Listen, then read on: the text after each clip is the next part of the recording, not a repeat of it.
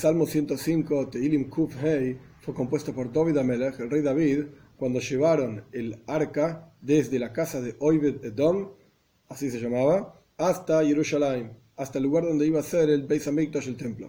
Todo este asunto está descrito en Shmuel Beis, Perekvov, en el segundo libro de Shmuel, en el capítulo 6, varias historias de cómo se llevó el arca desde los filisteos, o sea, donde estaban los filisteos, hacia diferentes lugares en Eretz Israel, hasta que estuvo tres meses en la casa de Oived Edom.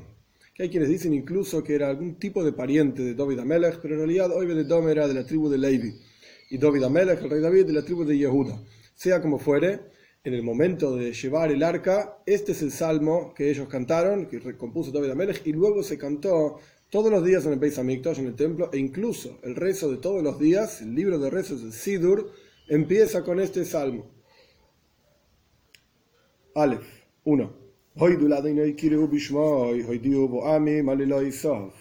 Agradezcan a Dios, llamen en su nombre, hagan saber en todas las naciones sus acciones, las acciones de Dios. Veis. 2. Shiruloi, Zambruloi, Sihu, Behol, Nifloi, Sof. Cántenle a él, hagan cánticos a él, Shira, Zimbra, la misma idea, puede ser con instrumentos y sin instrumentos.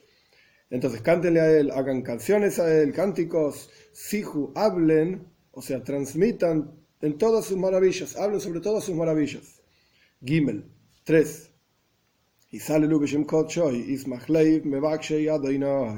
enorgullezcanse en su nombre santo y se alegre el corazón de todos aquellos que buscan a Dios. Se refiere a todos los seres humanos. Como vamos a ver hacia el final del Salmo, una explicación muy interesante sobre la función del pueblo judío entre todas las naciones. Dalet, busquen a Dios y su fuerza, pidan su rostro constantemente. ¿Qué significa buscar a Dios? Los comentaristas explican, el Radak principalmente, que el Oiv, la fuerza de Dios, aquí se refiere al Aren, al arca. Entonces, busquen a Dios y su arca, o sea, vayan al templo o al lugar donde esté su arca. No estamos hablando del templo hoy en día, estamos hablando de la época de David Amelech, de vuelta, cuando estaba llevando el arca de un lugar a otro y el arca estaba ahí a la vista de todas las personas mientras lo estaban cargando. Entonces él, él decía, busquen el lugar, como dice la toira misma hay que buscar el lugar donde reside la presencia de Dios, que es Jerusalén. Por cuanto en los cinco libros de Moisés todavía no estaba elegida Jerusalén como lugar donde la presencia de Dios iba a estar, como dicen los, los Teilim, Dios dice, en este lugar en Jerusalén me voy a asentar porque la deseo, una vez que Dios eligió Jerusalén como lugar para su residencia, donde está el templo, en Haram Moiria, en el templo de Moiria, etc., no hay ningún otro lugar en donde se pueda construir un Beis Hamikdash, un templo para Dios. No tiene nada que ver con una sinagoga, es un lugar de rezo, reunión para el pueblo judío, etc. Aquí estamos hablando del templo de Jerusalén, el Beis Hamikdash, la casa santa. Entonces, este versículo 4, cuando dice Dirshu Hashem Veuzoy, busquen a Dios y su poder, no se refiere a la fuerza de Dios, se refiere al arca el lugar en donde reside la presencia de Dios en el mundo. Y ahí es donde uno puede buscar Panaf, el rostro de Dios. Hey, 5.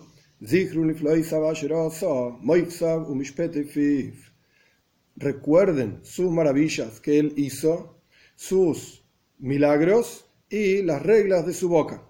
Y ahora empieza a relatar todo el nacimiento del pueblo judío, desde Abraham vino desde el primer patriarca que es Abraham, pasando por Yitzhak, llegando hasta Yaakov, toda la historia del pueblo judío en Egipto, cómo salieron de Egipto y Dios les entregó la tierra de Israel. Este es el tema, digamos, del discurso entero, del salmo entero. Entonces, comenzando con agradecer a Dios y contar las maravillas de Dios, y luego la historia del pueblo judío, cómo llegaron en la práctica hasta Eretz Israel. Y todo esto hay que tener en mente que está David Amelech, el rey David, cantando esta cuestión mientras llevaba en arca de un lugar a otro, agradeciendo a Dios por todo ese desarrollo de la historia, desde el nacimiento del pueblo judío hacia ese momento en particular. Vov 6. Zer Abraham Abdoi, Bnei Yaakov Bechirov. La descendencia de Abraham, su sirviente, el sirviente de Dios, los hijos de Yaakov, su seleccionado. ¿Qué significa Zera Abraham? ¿Quiénes son la descendencia de Abraham y quién es la simiente, por así decir, de Abraham? Pues la idea es, Abraham tuvo básicamente ocho hijos. El primer hijo que tuvo se llamó Ishmael, lo tuvo con Agar. El segundo hijo que tuvo se llamó Itzhak, con Sara. Y después tuvo seis hijos más con Ketura, que hay quienes dicen que Ketura era, era Hagar, la misma persona nada más que con otro nombre. ¿Quién es el descendiente de Abraham? La Toira dice que Dios le dice a Abraham, y Zara. En Itzhak, esa es la traducción literal, en Itzhak llamaré en ti descendencia. Quiere decir que ni siquiera todo Itzhak es la descendencia de Abraham, sino que en Itzhak Ishmael quedó afuera. Los otros seis hijos quedaron afuera. En Itzhak llamaré para ti descendencia. ¿Qué significa en Itzhak? La Toira dice, Yitzhak tuvo dos hijos, Jacob y Esav. Podemos discutir quién fue el primogénito, cómo fue la historia, que Jacob le compra a Esav la primogenitura, no importa el detalle ahora. El punto es que, dice la Toira, otro versículo, a Jacob, dice Yitzhak a Jacob, iten lecho es Brikas Abraham, lecho le te voy a dar a ti la braja, la bendición de Abraham, a ti y tu descendencia. ¿Cuál es la bendición de Abraham? En Itzhak y no todo Itzhak va a estar tu descendencia. ¿Qué es en Itzhak? Yaakov. Porque Itzhak le da la bendición a Yaakov, aquella bendición que le fue dada a Abraham. ¿Cuál es la bendición que le fue dada a Abraham? Que la tierra le iba a pertenecer a él, la tierra de Canaán, que luego se transforma en la tierra de Israel. Y de vuelta, en parte de Yitzhak va a ser la descendencia de Abraham. ¿En qué parte de Yitzhak? En aquella que Yitzhak le dio la bendición, es decir, Jacob. Entonces aquí tenemos los tres patriarcas, por así decir, y luego en la toira misma se menciona que Dios le da a Jacob la braja, la bendición de la bendición de Abraham, la bendición de Yitzhak, y lo elige a él. Por eso, el versículo dice, el versículo 6, Zera Abraham Abdoy, ¿quién es la descendencia de Abraham, tu sirviente? Continúa el versículo diciendo, Bnei Yaakov Bejira, los hijos de Yaakov, tú seleccionado, quien tú elegiste. Zain, 7. Él es Dios nuestro Señor, en toda la tierra sus, son sus reglas. 8. Recuerda por siempre su pacto, aquello que Él mandó, que Dios mandó, por mil generaciones, que se refiere por un número grande, es decir, por siempre. Tes 9. Abraham ¿Qué es lo que hay que recordar por siempre? Aquel pacto que Dios hizo con Abraham. Koras literalmente significa cortar, porque se solía cortar, como aprendemos en Parshas Lech que Abraham y Dios hicieron un pacto, Bris un pacto entre las partes, en donde cortaron una serie de animales y pasaron por el medio, por así decir. Abraham pasó por el medio, un fuego pasó por el medio. El punto es que por eso cortaban un pacto. El punto es, de vuelta, el versículo 9, que hizo Dios con Abraham, Coras es Abraham, y el juramento a Ishok. Aquí aparece Ishok con una sin y no con una tzadik. Vamos a hablar más adelante de este tema. Yud 10.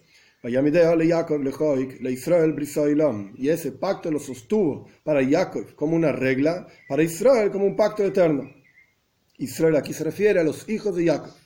Yud Aleph, los hijos y toda la descendencia de Jacob. Esto quiere decir, Yud Aleph 11. Y justamente en esto consiste el pacto, diciendo, a ti entregaré la tierra de Canaán, la porción de su herencia. Yud Beis 12. Siendo hombres pocos, es decir, poca gente, en la práctica Jacob y toda su familia eran 70 hombres con sus esposas, etc.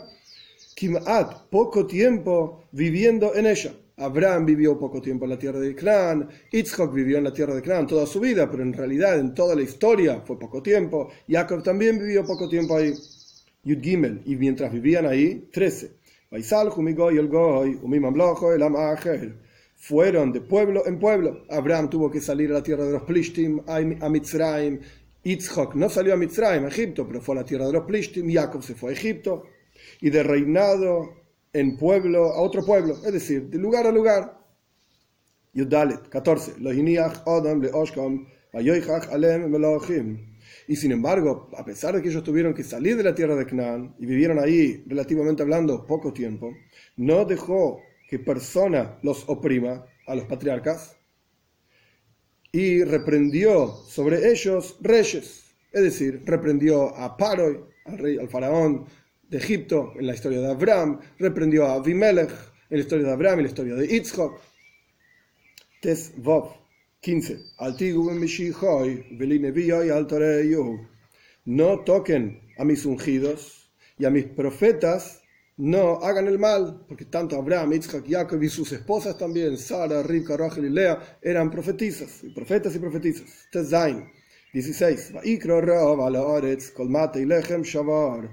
Llamó Dios hambruna sobre la tierra, como es sabida la historia de Abraham, la historia de Isaac, etc. Por eso tuvieron que ir a Egipto, a Filistea, con los Plishtim. Todo Mate literalmente significa un bastón, una vara, pero es aquello que en lo que la persona se sostiene. Entonces, con mate lejem, todo sostén de pan, rompió, destruyó, por así decir, llamando hambruna sobre la tierra de Cana. Yudzain, 17. Sholach lifneem ish le'eved nimkar Yosef. Envió frente a ellos un hombre, ¿a quién se refiere? Como esclavo fue vendido Yosef. Está relatando cómo es que el pueblo judío en la práctica terminó yendo hacia Mitzrayim, hacia Egipto. Yudches, 18. Afligieron en cadenas sus piernas. Y después explica. Con hierro vino su vida. Es decir, lo trajeron atado como un esclavo a Yosef con cadenas de hierro. Yutes 19. Hasta el momento en que llegó su palabra, la palabra de Dios, y que todo el pueblo judío, como le dijo Dios a Abraham, estamos hablando del pacto que Dios hizo con Abraham, que viajará tu descendencia a una tierra que no es de ellos y los van a hacer sufrir, etc. Entonces, hasta el momento, Yutet 19, hasta el momento que llegó su palabra, y la palabra de Dios lo refinó a Yosef y al pueblo judío en general en la tierra de Mitzrayim, de Egipto. Job 20. Envió un rey, que se refiere a Far, al faraón, es sabido que Yosef estuvo en la cárcel. No voy a contar todas las historias ahora, están en la toira. El punto es que Yosef estuvo en la cárcel y fue desatado. El faraón lo desata para que interprete sus sueños. Moishel Amim, el gobernador de pueblos, que era el faraón, Waifat lo desató, lo abrió, por así decirlo, lo sacó de la cárcel. Jof Aleph 21. Lo puso como señor sobre su casa, el faraón, tras la interpretación de los sueños de Yosef. Yosef interpreta los sueños del faraón, lo puso como señor sobre su casa, como un gobernador sobre todas sus posesiones. Job 22. Tanto poder tenía Yosef, era el virrey de Egipto, que podía encerrar a ministros según su voluntad. Nafshoy literalmente significa nefesh, el alma, pero también se refiere a la voluntad, como vemos en, varias historias en la Torah, en Yeshus Nafshechem, Abraham le dice a los hijos de Heis, cuando está comprando Me'aras Machpeila, la cueva de, las, los patriarcas, para enterrar a Sara, dice así, y mi Yeshus Nafshechem, si ustedes quieren que yo compre mi pedazo de tierra, entonces presénteme a Efron Ben Soijar, así se llamaba el dueño de esas tierras, etc. El punto es que Nefesh significa rotzen, voluntad. Entonces Yosef podía encerrar a ministros con su voluntad y a los ancianos de Mitzrayim, de Egipto y Hakem. Les enseñó Jochma, les enseñó sabiduría. Job Gimel, 23. Israel, Y fue Israel hacia Mitzrayim, Israel es un nombre de Jacob también, hacia Egipto, y Jacob vivió en la tierra de Ham. Ham era un hijo de, Egip, de Mitzrayim, como está relatado al final de Parshas Noyach. Entonces así se refiere la tierra de Egipto, Eretz Ham, la tierra de Ham. Jof Dalet, 24. Se multiplicó a su pueblo, o multiplicó, mejor dicho, Dios a su pueblo mucho. Lo hizo más poderoso que sus opresores, Mitzara. Jof Hei, 25 transformó sus corazones para odiar a su pueblo, es decir, los corazones, Dios transformó los corazones de los egipcios para odiar a su pueblo, pueblo de Israel, para conspirar contra sus sirvientes. Los egipcios conspiraron, vamos a hacer algo para que esta gente no se multiplique más, y tiraron los chicos al río, etc. Job 26. Envió Dios a Moishe, su sirviente, y a Aaron, a quien eligió, quien posteriormente iba a elegir Dios a Aaron para ser el Cohen, para ser el sacerdote. No nos olvidemos del contexto de llevando el arca y el rey David cantando este salmo mientras se acercaban a Jerusalén para apoyar o para dejar el arca en el lugar donde iba a estar el Beis Hamikdash, el templo. Chof Zain, 27. Pusieron ahí Moishe y Aaron las palabras de sus maravillas, es decir, Dios les envió diez plagas a través de Moishe y Aaron, las maravillas de Dios. Moifsin también maravillas, señales sería Oisaisav y Moifsin maravillas, Be'eretz Ham en la tierra de Ham. Chovjes 29. Sholach Hoishech Vayakshich, Veloimaru es de Envió oscuridad y oscureció a, la tierra de Mitzrayim.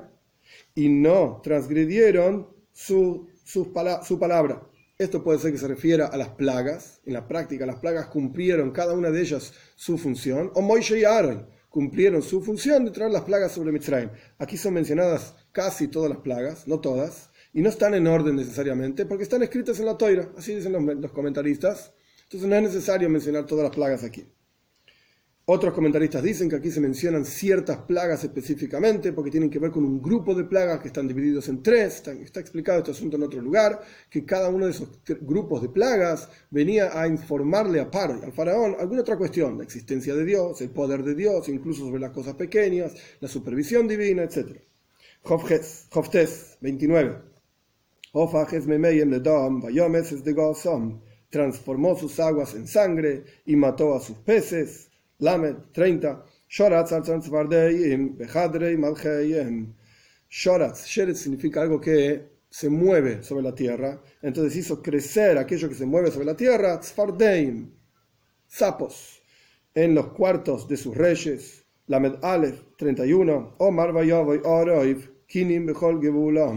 Dijo Dios, a través de Moshe Rabbeinu, que venga bestias salvajes y kinim y piojos en todos sus límites, es decir, en toda la tierra de Mitzrayim, Egipto. Lamed Beis, 32. Nosam Gishmeyen Barad, Eish Lehoveis Be'arzam.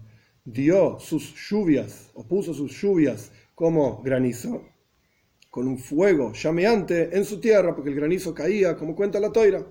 Eish Mislakajas Beseja Barad. Había un fuego que ardía en medio o dentro del eh, granizo. Lamed Gimel 33. Golpeó sus viñedos y sus higueras y rompió los árboles en sus límites, es decir, dentro de la tierra de Mitzrayim. Lamed Dalet 34. Omar Arbe, Dijo Dios, a través de Moshe Rabbeinu, que venga Arbe, que significa una especie de langostas, y Yelek es otra especie de langostas, y sin número, es decir, una cantidad enorme. Lamed Hei 35.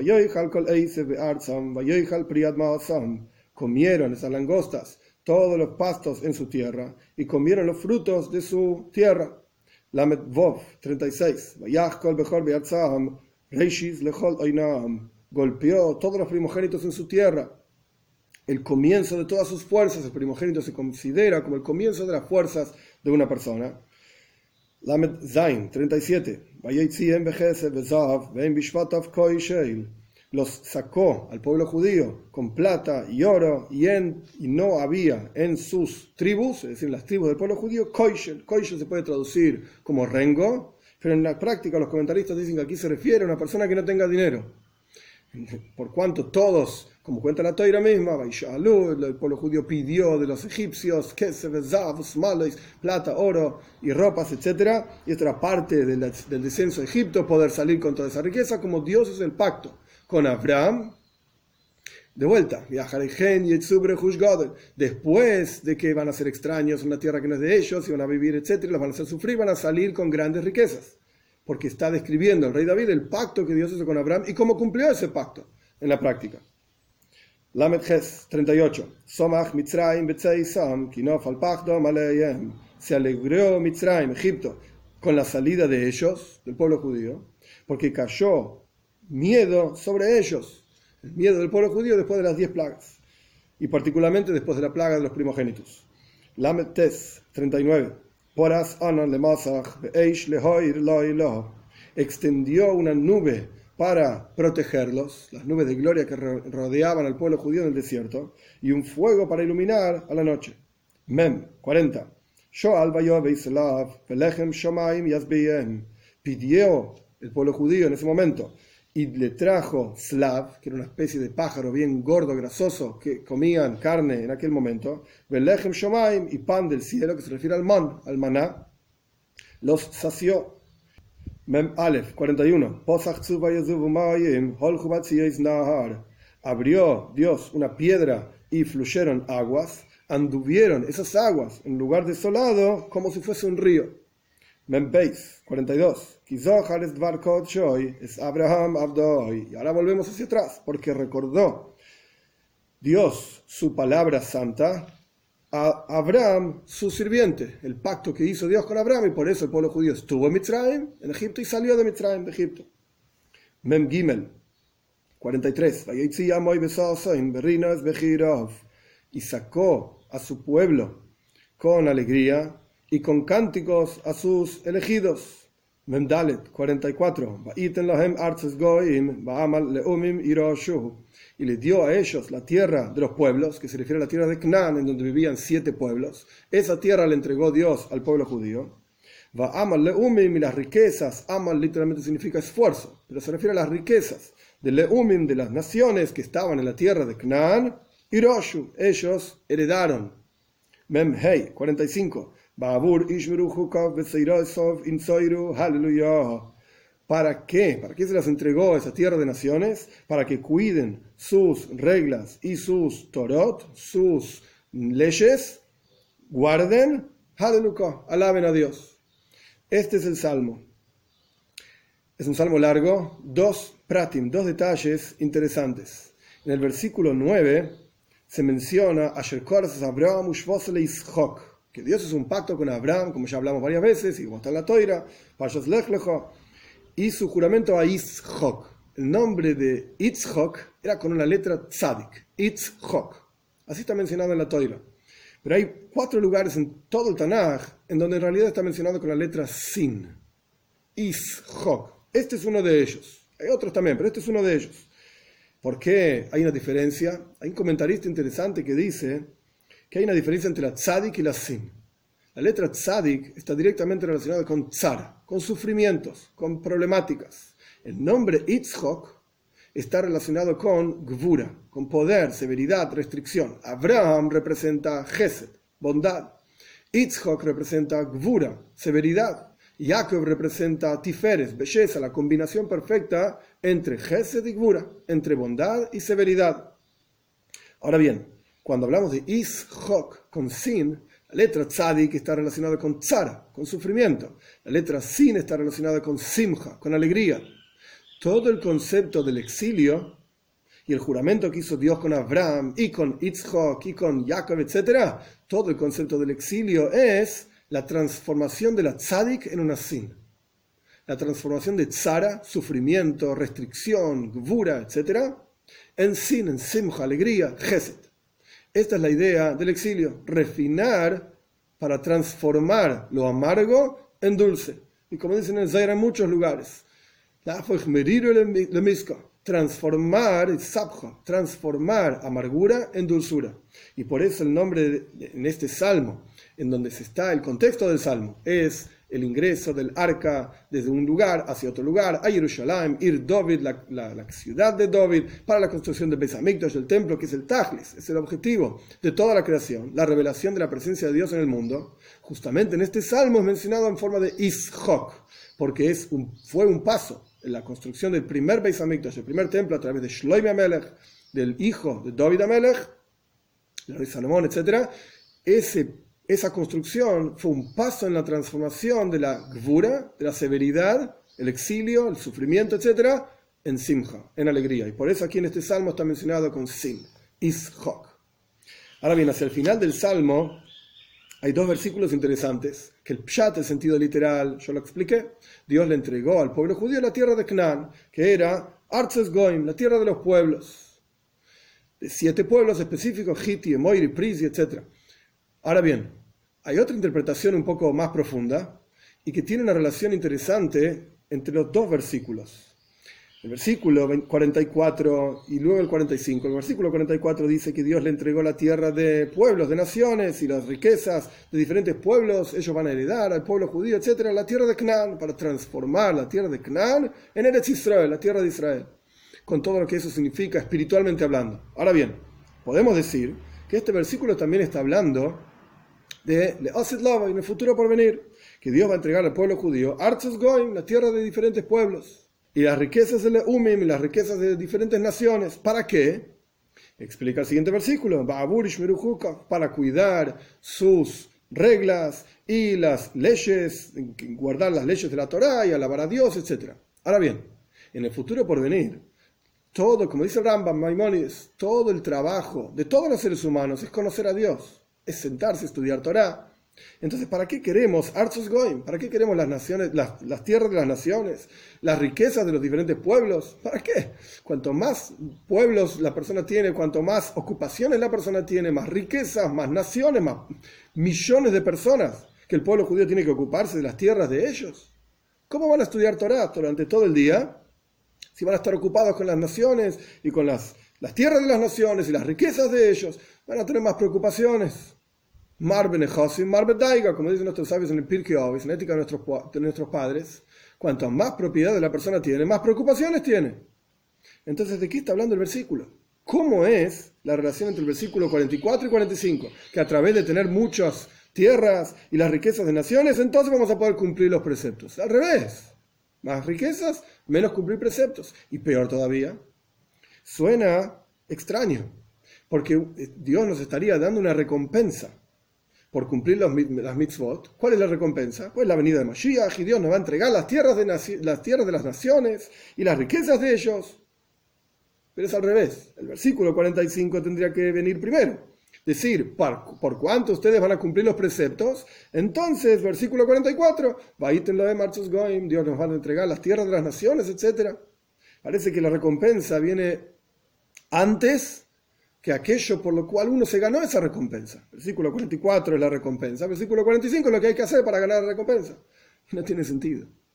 el Rebe explica de una forma muy interesante. El Rebe dice, no, la razón por la cual el pueblo judío está esparcido entre las naciones,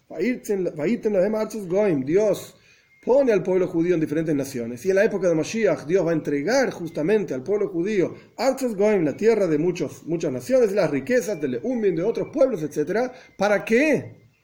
No es para el pueblo judío.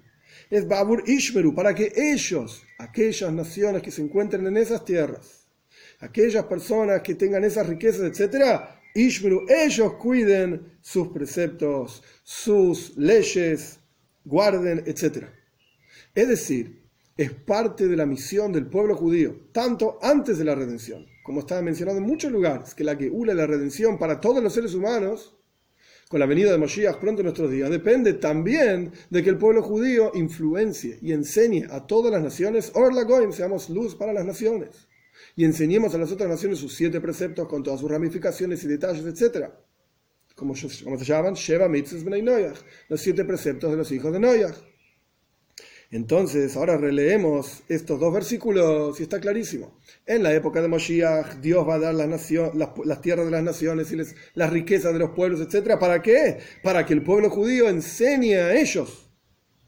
Ishmer, y ellos cuiden las leyes de Dios y las, eh, Torot de Dios, por así decir, las, las reglas de Dios, y todos juntos, termina el salmo, Hallelujah. Alabemos a Dios, como está escrito en España que todos juntos vamos a servir a Dios, hombro a hombro, para llamarle el nombre de Dios. Para estar todos juntos sirviendo a Dios. Y este es el objetivo. Por eso el versículo primero dice lo que Dios va a hacer en la época de Moshiach. ¿Y para qué hace esto? La motivación es para enseñarle a todas las naciones del mundo qué, dice la toira, cuál es el mensaje de la toira, de amor, de paz, etcétera, para todas las naciones. Que tengamos el juz, que tengamos el mérito de poder cumplir con este precepto de poder cumplir con esta idea y no esperar hasta que venga Moshiach para enseñar a todas las naciones, etcétera, sino que podamos cumplir con esto y que esto mismo acelere la venida de Moshiach, esta misma idea de enseñar a todas las naciones cuál es el mensaje universal de la Toira para todos los seres humanos, esto mismo acelere la venida de Moshiach pronto en nuestros días.